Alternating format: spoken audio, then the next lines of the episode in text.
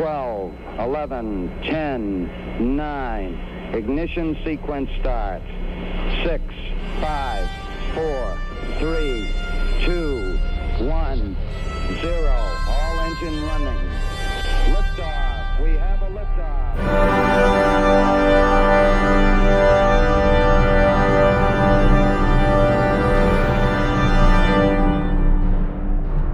Herzlich willkommen zu einer Spezialausgabe des Countdown Podcasts. Ich begrüße bei mir wieder den Frank. Hallo Frank. Hallo Christopher.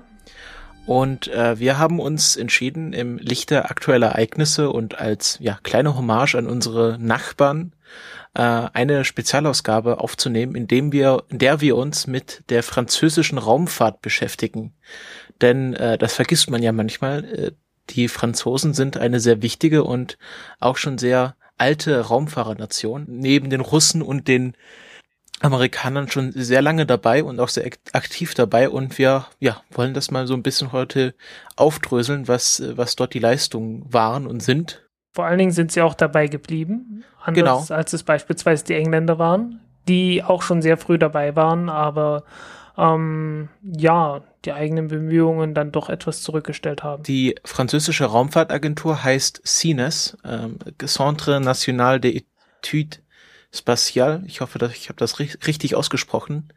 Sie wurde am 19. Dezember 1961 gegründet unter Charles de Gaulle und machte im Grunde das ähnliche wie das Deutsche Zentrum für Luft- und Raumfahrt. Bis 2001 haben sie auch noch ihre eigenen Astronauten ausgebildet, aber das wurde danach äh, an die Europäische Raumfahrtagentur übergeben. Und ja, seitdem sind sie äh, kräftig mit dabei. Und der erste Franzose im All war Jean-Luc Chrétien äh, 1982.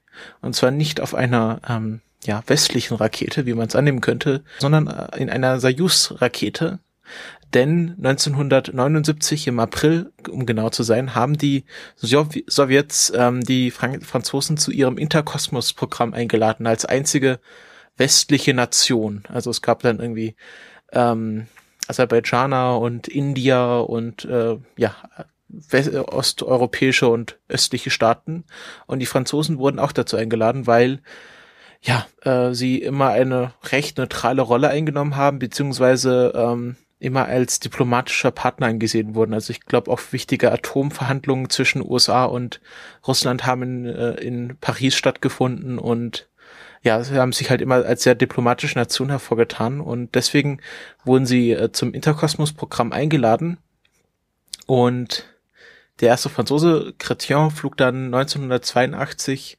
in der Soyuz T6 zur Raumstation Salyut 7. Ähm, der zweite Flug ging dann zu mir 1988 und dann äh, 1997 flog er dann noch bei der Sh Shuttle Mission 76 ähm, bei einer zehn Tagen, nee, Shuttle Mission 86 bei einer zehn Tage langen Mission mit und äh, seine Astronautenkarriere kam dann zu einem abrupten Halt, als er sich im Home Depot verletzte. Das ist äh, etwas tragisch.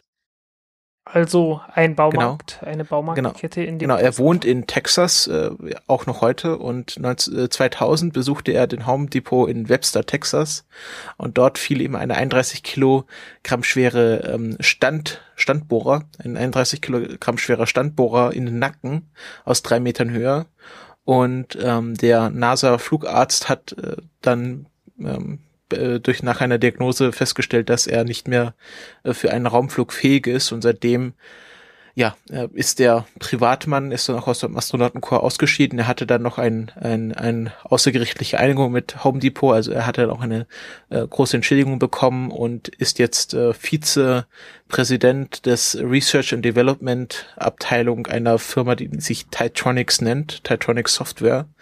Da ist noch nicht ganz genau klar, was die macht. Auf jeden Fall macht er das jetzt gerade. Und ja, das war der erste Franzose im All. Die französischen Astronauten heißen Spationauten, also wie für das französische Wort für Raum ist, glaube ich, Spatio, irgendwas mit Spatio. Espace, Espace. genau. Und deswegen nennt man französische Astronauten Spationauten, so wie man deutsche Astronauten eigentlich Raumfahrer nennt. Ja, die Franzosen haben auch ihre eigenen Raketen gebaut. ähm, nicht nur die Ariane-Raketen, die wir heutzutage kennen, die natürlich auch einen französischen Namen tragen, sondern sie haben gleich, sie haben auch unabhängig von allen anderen angefangen, Raketen zu bauen und das schon direkt nach der, äh, nach der Entstehung der, von CNS und zwar aus einer Reihe von Raketen heraus, die alle zusammen nach Edelstein benannt wurden die Agathe, Topaz, Emerald, Rubis und Saphir. Und aus der Saphir heraus ähm, wurde dann mit, zusammen mit noch einer dritten Stufe die Diamantrakete gebaut. Und die Diamantrakete ist äh, nach heutigen Maßstäben eine sehr kleine Rakete, ungefähr 18 Tonnen schwer. Äh, Nutzlast waren 160 Kilogramm, also man würde sagen, ungefähr so groß wie die vielen kleinen Raketen, die heutzutage wieder aufkommen. Und ja, man hat damals schon auf äh, die äh, auf Treibstoffe gesetzt, die sich von allein entzünden, also äh, UDMH und äh, Stickstofftetroxid allerdings Druck gefördert und das führte dazu, dass der spezifische Impuls von diesen Triebwerken ziemlich schlecht ausgefallen ist. Deswegen brauchte man dann auch drei Stufen äh, und hat eine relativ bescheidene Nutzlast gehabt. Aber es hat funktioniert, im Gegensatz zu einigem anderen, was dann noch später folgte. Äh, schon damals übrigens wurden die Triebwerke alle mit einem V begann, äh, benannt. Also die äh, die Triebwerke hießen Wechsin. Und ja, wie gesagt, äh, lagerfähige Treibstoffe, ähm, nicht ganz durch Zufall. Diese Raketen wurden für die Raumfahrt äh, benutzt und entwickelt, aber es gab eine zweite Linie, die parallel dazu entwickelt wurde und die ging dann zum Militär. Und da hat man einfach äh, die gleiche Technologie für beides benutzt, wie man das in praktisch jedem anderen Raumfahrtprogramm auch macht. Diese Diamantraketen sind insgesamt zwölfmal geflogen, von 1965 bis 1975. Äh, nur zweimal hat sie überhaupt nicht funktioniert. Einmal äh, beim dritten Flug war der Orbit einfach zu niedrig. Ansonsten ein ungewöhnlich erfolgreiches Programm, gerade da, noch dazu in den 60er Jahren. Äh, der allererste Satellit übrigens benannt nach Asterix, der Comicfigur. Und äh, Asterix fliegt immer noch, äh, ist immer noch in einem Orbit und wird das auch noch für ein paar hundert Jahre bleiben. Äh, war aber im Prinzip nichts anderes als ein Satellit, wie es auch der Sputnik war. Also, ja. Man könnte man könnte sagen, er leistet der Atmosphäre äh, standhaft Widerstand. Ja, im Wesentlichen dadurch, dass er sich aus der Atmosphäre sehr weit heraushält. in, er, er ja. fliegt in sehr großer Höhe, so dass er so schnell nicht runterkommt. Nach der Diamantrakete äh, sollte es weitergehen. Es sollte eine europäische Rakete entwickelt werden, weil sich äh, auch die anderen europäischen Nationen äh, ja nicht unbedingt den Amerikanern ausliefern wollten und so beschloss man dann innerhalb von Europa eine eigene Rakete zu bauen und das war die Europa-Rakete. Über die hatten wir schon mal gesprochen. Das Ganze ist kein Ruhmesblatt gewesen. Aber ähm, die Franzosen haben dann letzten Endes den Tag gerettet, weil die haben dann, also die waren letzten Endes die, die am Ende alles zusammengehalten haben, als die ESA gegründet wurde und die Ariane-Raketen entwickelt wurden. Und äh, die Triebwerke der ersten Ariane-Raketen, äh, die wurden aus diesen äh, ja bereits bewährten Triebwerken heraus weiterentwickelt. Also diesmal dann nicht druckgefördert, sondern mit Pumpen, so dass sie auch etwas effizienter wurden. Und ja, 1979, äh, gerade das Jahr, als die Franzosen auch zum Interkosmos-Programm eingeladen, eingeladen wurden, war auch das Jahr, als die allererste Ariane 1-Rakete geflogen ist. Und das war der Startschuss einer europäischen Erfolgsrakete, die von Anfang an unter französischer Schirmherrschaft irgendwo stand. Ja, wird ja auch aus Französisch-Guyana gestartet. Ja ich weiß nicht, ist, ist, ist Französisch-Guyana, ist das französisches Hoheitsgebiet, oder? Ja, ist Teil von Frankreich, ist ein Überseedepartement, soweit ich okay. weiß. Und ähm, ich glaube auch die Amtssprache dort ist ja, also die reden ja auch immer alle Französisch dort, oder? Ja, ja, das ist im Wesentlichen eine der Amtssprachen, ja. Ja. Äh, die, äh, die französische Raumfahrtagentur und die ESA hat ja auch über die ganze Welt äh, ja, äh, Sendestationen verteilt, um jederzeit mit den, mit den Raketen in Kontakt zu stehen. Und äh, viele davon befinden sich in irgendwelchen mehr oder weniger abgelegenen ehemaligen französischen Kolonien, wie zum Beispiel auf den Kerguelen, die weitgehend unbewohnt sind. Äh, relativ große Inseln, relativ große Inseln im südlichen Indischen Ozean. Äh, sollte man sich mal anschauen. äh, also, was heißt relativ groß? Also, es ist, es ist das es ist das größte Stück Insel, das dort weit und breit zu sehen ist. Aber es ist richtig, richtig schlechtes Wetter dort. Oh, ähm, oh ja, ja. Aber äh, ich frage mich gerade, welche andere europäische Nation oder welche andere ESA-Nation hat denn noch Überseedepartements, die man nutzen könnte? Italien? Ah, Im Wesentlichen England, ne? Ja, stimmt. England. Ja. Haben, ja. Spanien hat sie ja nur noch in Algerien, glaube ich. Äh, Ceuta und Melilla. Und Portugal, ich glaube, es kann sein, dass Portugal noch was hat. Uh, Macau gehört ja, glaube ich, ich weiß gar nicht mehr, ob das noch zu Portugal gehört oder nicht, oder ob die inzwischen auch zu China gehören. Aber war ja mindestens sehr lange äh, mhm. noch Teil davon. Wir sind bei der Ariane-Rakete angekommen. Das ging dann weiter zur Ariane 5 Rakete, über die wir auch schon gesprochen haben.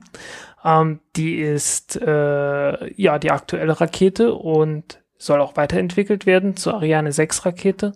Und außerdem gibt es gewisse Pläne unter dem äh, ja, Codenamen will ich es nicht nennen, äh, nennt sich Adeline, äh, was working, irgendwann working, working, working Name, genau, genau, irgend sowas. Äh, woraus irgendwann mal eine kleine wiederverwendbare Rakete entstehen soll. Und da ist man gerade fleißig am Arbeiten, um ein Triebwerk dafür äh, ja, zu bauen, unter anderem mit äh, in Kooperation mit Japan. Und darüber werden wir irgendwann später mal sprechen. Ja. Ähm, ich habe noch einen kleinen Zusatz zur CNES, denn ähm, die hat die noch wahrscheinlich einzige oder eine der wenigen UFO-Abteilungen, also jedenfalls der europäischen Staaten, aber auch weltweit äh, der Raumfahrtagenturen, ähm, denn die haben ja bezahlte UFO-Ermittler, die äh, in Zusammenarbeit mit der Gendarmerie, also der französischen Polizei, ähm, ja, äh, äh Ermittlungen na, nach UFO-Sichtungen anstellen. Also wir gehen dann zu Leuten hin und fragen, was sie gesehen haben, erforschen das ein bisschen. Und die haben ähm, ihre 100.000 Seiten ähm, Zeugenberichterstattung, Fotografien und Filme und Audioaufnahmen ähm, seit 1954 online gestellt. Also das kann man sich alles online anschauen. Äh, und äh, ja, mal durchblättern ist wahrscheinlich größtenteils ins Französisch, aber das hat man ja vielleicht in der Schule gelernt. Und ähm, ja, sind eine der wenigen, die sich noch wirklich mit äh, quasi offiziell mit UFO-Erforschung fest äh, ja, beschäftigen. Ist ganz interessant. Ja. So, und ich glaube, du hast noch was herausgesucht über den derzeit aktuellen äh, französischen Lokalmatador im Weltraum, Thomas Pesquet. Genau. Ähm, also die Franzosen waren das letzte Mal 2009 auf der ISS. Und der nächste Franzose auf der ISS steht schon fest, wie, wie, wie du schon gesagt hast, ist Thomas Pesquet. Der fliegt mit der ISS-Expedition 50 ja, als Expedition mhm. 50 am 30. November 2016 ist natürlich alles geplant, kann sich noch verschieben, ähm, hoch und äh, landet mit genau, am März 2017, also eine se sechsmonatige Mission. Und ähm, er installiert was ganz Interessantes, nämlich eine Atomuhr auf der ISS, womit man ähm, hau hauptsächlich Einsteins Relativ Relativitätstheorie, also diese Geschichte von Zeit vergeht langsamer, wenn man irgendwie ganz schnell im Weltraum sich bewegt. Also auch äh, ja einfach äh, Zeitverhältnisse im Weltraum und auf der Erde und macht halt äh, ja sehr sehr grundlegende äh, Relativ Relativitätsforschung. Und äh, mich wundert es eigentlich, dass die ISS noch keine eigene Atomuhr hat. Ähm, ich dachte, sowas ist irgendwie so das Erste, was man da irgendwie einbaut, nach, nachdem man das Licht angemacht hat.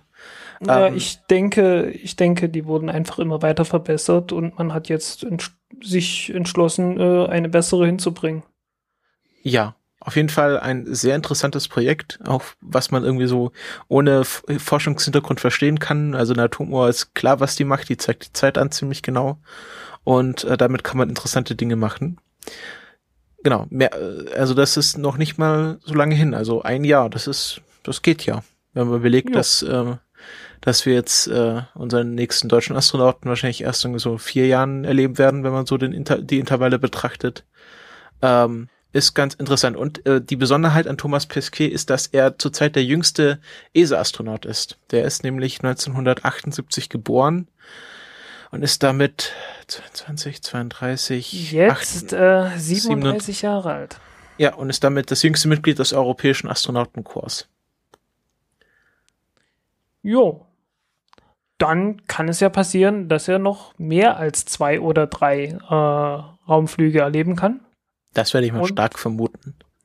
Ja, vielleicht äh, übertrifft er noch den äh, äh Jean-Luc Chrétien. Vielleicht äh, wird man sehen. Ich glaube, so viele unterschiedliche äh, Mitfluggelegenheiten wie er wird er wohl nicht erleben. Denn äh, du meintest ja vorhin, äh, zumindest im Vorgespräch, dass der Jean-Luc Chrétien äh, sogar auf dem äh, sowjetischen Shuttle Buran qualifiziert war. Genau, also äh, genau, das hatte ich vorhin vergessen zu erwähnen. Gut, dass du es ansprichst. Äh, Jolo Kritja wurde auch noch als Pilot des Buran-Shuttles ausgebildet. Und ich glaube, das ist eine Qualifikation, was nicht viele Leute für sich beanspruchen können. Ähm, ja, ist ganz interessant, dass er, dass er mit dem Buran trainiert hat und dann schlussendlich mit dem Space Shuttle geflogen ist. Und ähm, ja, das, also die Franzosen, die waren wirklich äh, auf beiden Seiten beteiligt, was mir auch persönlich gar nicht so klar war, dass die auch äh, mit den Russen sehr viel gemacht haben. Und äh, es gab auch andere Spationauten, die mit äh, Soyuz-Raketen geflogen sind. Ähm, ja, das trägt ja auch dann zur Völkerverständigung bei, wenn man da ja. über den Vorhang schaut. Ja, und was ich auch vergessen habe zu sagen, ist, dass der, die Entwicklung des äh, europäischen, also des Triebwerks für die Ariane-Rakete, das Viking-Triebwerk, äh, also für die ersten vier Ariane-Raketen, das war damals in Kooperation mit einigen indischen Ingenieuren und äh, die haben in Frankreich mitgearbeitet und sind dann im Anschluss wieder zurück äh, nach Indien gegangen und haben dort mitgeholfen, ein Vikas-Triebwerk zu bauen, was mehr oder weniger identisch zum Viking ist. Und das wird bis heute noch benutzt in den diversen indischen Raketen, über die wir ja ab und zu mal sprechen. Genau. Ähm, hast du noch eine Rakete? Ich muss gerade auf den Ablaufplan schauen. Ich glaube nicht. Dann, ähm, ja, unser kleines Special geht damit zu Ende. Ähm, wir äh, hören uns dann wieder bei der nächsten regulären Folge, wo wir dann ähm, wieder etwas internationaler werden. Aber wir haben uns gedacht, dass das zur aktuellen Lage der Nation ganz gut passt, wenn wir mal die Errungenschaften der Franzosen etwas würdigen. Und wir hoffen, dass es euch gefallen hat. Wenn ihr Anmerkungen, irgendwelche Kommentare, Rückmeldungen habt, wie immer, gerne im Blog, auf Twitter oder per E-Mail. Und wir verabschieden uns damit. Ciao. Ciao.